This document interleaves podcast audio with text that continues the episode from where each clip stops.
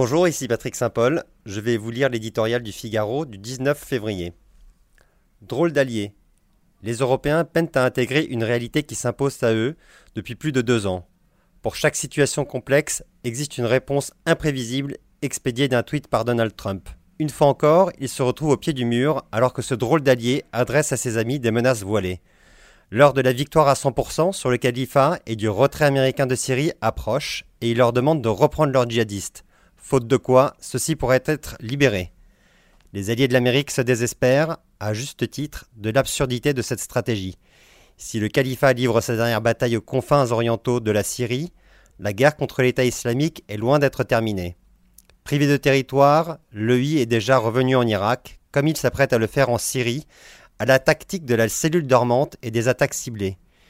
Libérer des combattants, c'est prendre le risque de les voir ressurgir et de faire renaître demain leur projet sous une autre forme. Il reste une évidence. S'ils ne sont pas pris en charge judiciairement, un certain nombre de ces combattants reviendront sur nos terres de façon incontrôlée, laver leur rancœur en semant la terreur.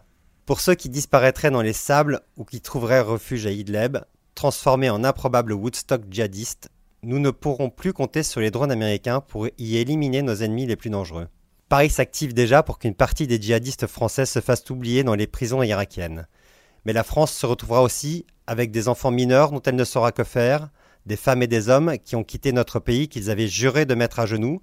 Certains n'hésiteront pas à dire qu'ils ont été trompés ou manipulés, d'autres invoqueront un repentir dont on ne peut que questionner la sincérité. Ceux qui seront jugés tenteront de faire de leur procès une tribune pour diffuser leur idéologie mortifère. Comment éviter que nos prisons ne deviennent des centres de radicalisation pour les Kouachi et Koulibaly de demain?